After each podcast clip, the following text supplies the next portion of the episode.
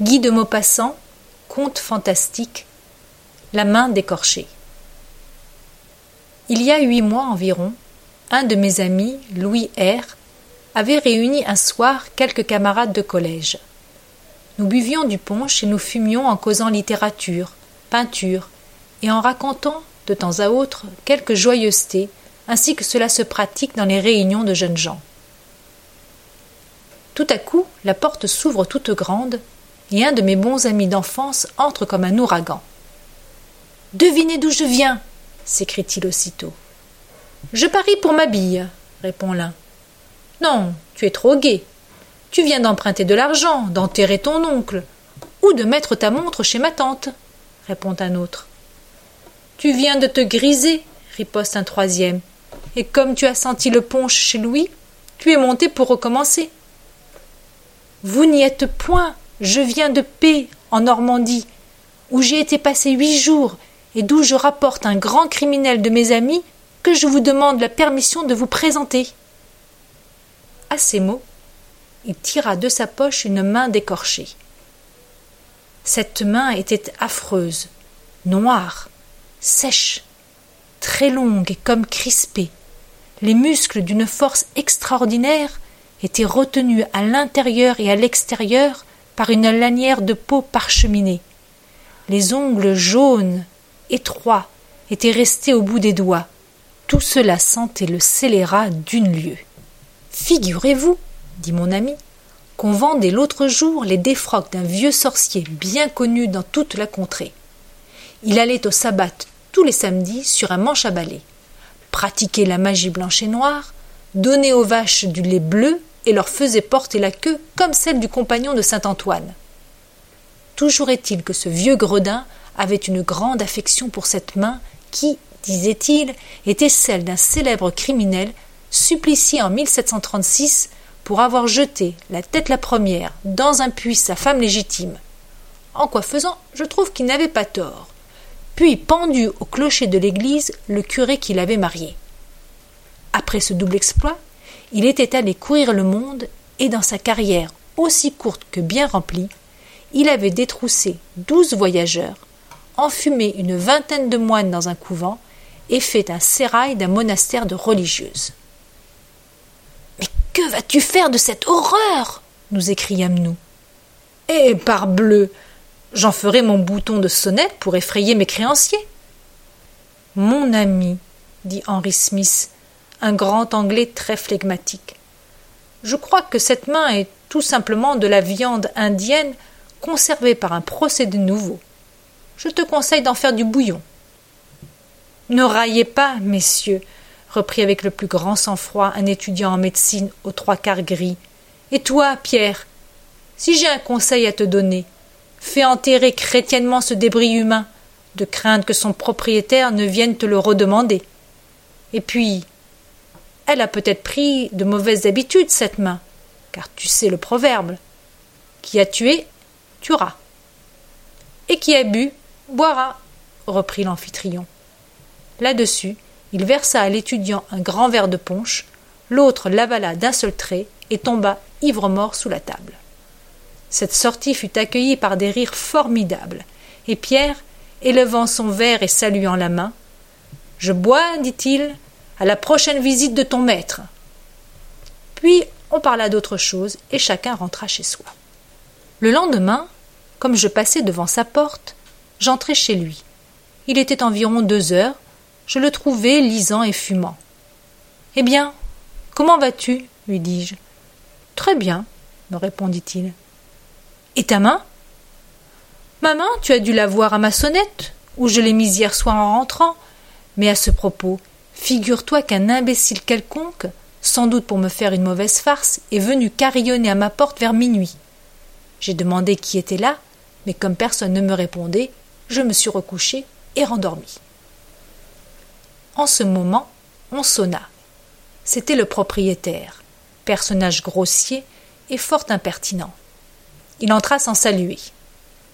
Monsieur, dit-il à mon ami, je vous prie d'enlever immédiatement la charogne que vous avez pendue à votre cordon de sonnette, sans quoi je me verrai forcé de vous donner congé. Monsieur, reprit Pierre avec beaucoup de gravité, vous insultez une main qui ne le mérite pas. Sachez qu'elle a appartenu à un homme fort bien élevé. Le propriétaire tourna les talons et sortit comme il était entré. Pierre le suivit, décrocha sa main et l'attacha à la sonnette pendue dans son alcôve. Cela vaut mieux, dit-il. Cette main, comme le frère il faut mourir des trappistes, me donnera des pensées sérieuses tous les soirs en m'endormant. Au bout d'une heure, je le quittai et je rentrai à mon domicile. Je dormis mal la nuit suivante. J'étais agité, nerveux. Plusieurs fois je me réveillai en sursaut. Un moment même, je me figurais qu'un homme s'était introduit chez moi et je me levai pour regarder dans mes armoires et sous mon lit. Enfin, vers six heures du matin, comme je commençais à m'assoupir, un coup violent frappé à ma porte me fit sauter du lit. C'était le domestique de mon ami, à peine vêtu, pâle et tremblant. Ah. Monsieur. s'écria t-il en sanglotant. Mon pauvre maître qu'on a assassiné. Je m'habillai à la hâte et je courus chez Pierre. La maison était pleine de monde. On discutait, on s'agitait. C'était un mouvement incessant. Chacun pérorait, racontait et commentait l'événement de toutes les façons. Je parvins à grand-peine jusqu'à la chambre. La porte était gardée. Je me nommai, on me laissa entrer.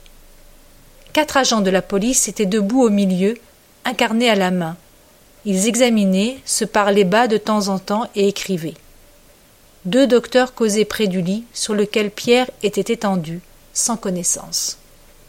Il n'était pas mort, mais il avait un aspect effrayant. Ses yeux, démesurément ouverts, ses prunelles dilatées semblaient regarder fixement, avec une indicible épouvante, une chose horrible et inconnue, ses doigts étaient crispés, son corps, à partir du menton, était recouvert d'un drap que je soulevai. Il portait au cou les marques de cinq doigts qui s'étaient profondément enfoncés dans la chair. Quelques gouttes de sang maculaient sa chemise. En ce moment, une chose me frappa. Je regardai par hasard la sonnette de son alcôve. La main d'écorché n'y était plus. Les médecins l'avaient sans doute enlevée pour ne point impressionner les personnes qui entreraient dans la chambre du blessé, car cette main était vraiment affreuse. Je ne m'informais point de ce qu'elle était devenue. Je coupe maintenant, dans un journal du lendemain, le récit du crime avec tous les détails que la police a pu se procurer. Voici ce qu'on y lisait. Un attentat horrible a été commis hier sur la personne d'un jeune homme, M. Pierre B., étudiant en droit, qui appartient à une des meilleures familles de Normandie. Ce jeune homme était rentré chez lui vers dix heures du soir. Il renvoya son domestique, le sieur Bonvin, en lui disant qu'il était fatigué et qu'il allait se mettre au lit. Vers minuit, cet homme fut réveillé tout à coup par la sonnette de son maître qu'on agitait avec fureur. Il eut peur, alluma une lumière et attendit. La sonnette se tut environ une minute, puis reprit avec une telle force que le domestique, éperdu de terreur, se précipita hors de sa chambre et alla réveiller le concierge. Ce dernier courut avertir la police, et au bout d'un quart d'heure environ, ces derniers enfonçaient la porte. Un spectacle horrible s'offrit à leurs yeux. Les meubles étaient renversés, tout indiquait qu'une lutte terrible avait eu lieu entre la victime et le malfaiteur. Au milieu de la chambre, sur le dos, les membres raides et la face livide, les yeux effroyablement dilatés, le jeune Pierre B. gisait sans mouvement. Il portait au cou les empreintes profondes de cinq doigts. Le rapport du docteur Bourdeau, appelé immédiatement, dit que l'agresseur devait être doué d'une force prodigieuse et avoir une main extraordinairement maigre et nerveuse, car les doigts qui ont laissé dans le cou comme cinq trous de balles s'étaient presque rejoints à travers les chairs. Rien ne fait soupçonner le mobile du crime, ni qu'elle peut en être l'auteur. On lisait le lendemain dans le même journal. Monsieur Pierre B., la victime de l'effroyable attentat que nous racontions hier, a repris connaissance après deux heures de soins assidus donnés par monsieur le docteur Bourdeau. Sa vie n'est pas en danger, mais on craint fortement pour sa raison. On n'a aucune trace du coupable.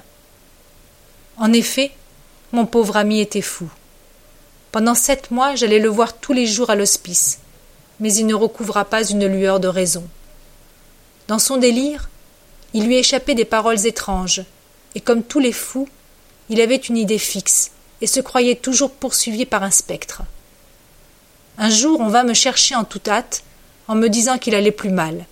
Je le trouvai à l'agonie. Pendant deux heures il resta fort calme.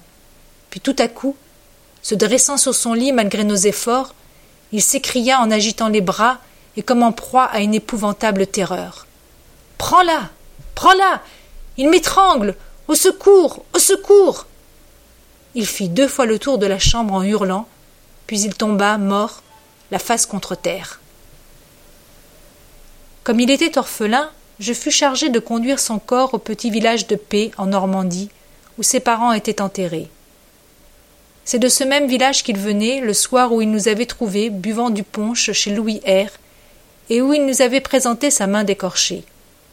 Son corps fut enfermé dans un cercueil de plomb, et quatre jours après, je me promenais tristement avec le vieux curé qui lui avait donné ses premières leçons dans le petit cimetière où l'on creusait sa tombe.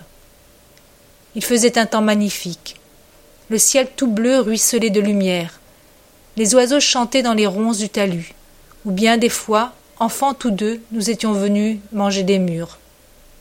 Il me semblait encore le voir se faufiler le long de la haie et se glisser par le petit trou que je connaissais bien, là-bas, tout au bout du terrain où l'on enterre les pauvres. Puis nous revenions à la maison, les joues et les lèvres noires du jus des fruits que nous avions mangés. Et je regardais les ronces. Elles étaient couvertes de mûres. Machinalement, j'en pris une et je la portai à ma bouche. Le curé avait ouvert son bréviaire et marmottait tout bas ses oreilles et j'entendais au bout de l'allée la bêche des fossoyeurs qui creusaient la tombe. Tout à coup, ils nous appelèrent. Le curé ferma son livre et nous allâmes voir ce qu'ils voulaient. Ils avaient trouvé un cercueil. D'un coup de pioche, ils firent sauter le couvercle et nous aperçûmes un squelette démesurément long, couché sur le dos, qui de son œil creux semblait encore nous regarder pour nous défier. J'éprouvai un malaise. Je ne sais pourquoi j'eus presque peur. Tiens s'écria un des hommes. Regardez donc, le gredin a un poignet coupé. Voilà sa main. Et il ramassa à côté du corps une grande main desséchée qu'il nous présenta. Dis donc, fit l'autre en riant, on dirait qu'il te regarde et qu'il va te sauter à la gorge pour que tu lui rendes sa main. Allons, mes amis, dit le curé. Laissez les morts en paix et refermez ce cercueil. Nous creuserons autre part la tombe de ce pauvre monsieur Pierre. Le lendemain, tout était fini, et je reprenais la route de Paris, après avoir laissé cinquante francs au vieux curé pour dire des messes pour le repos de l'âme de celui dont nous avions ainsi troublé la sépulture.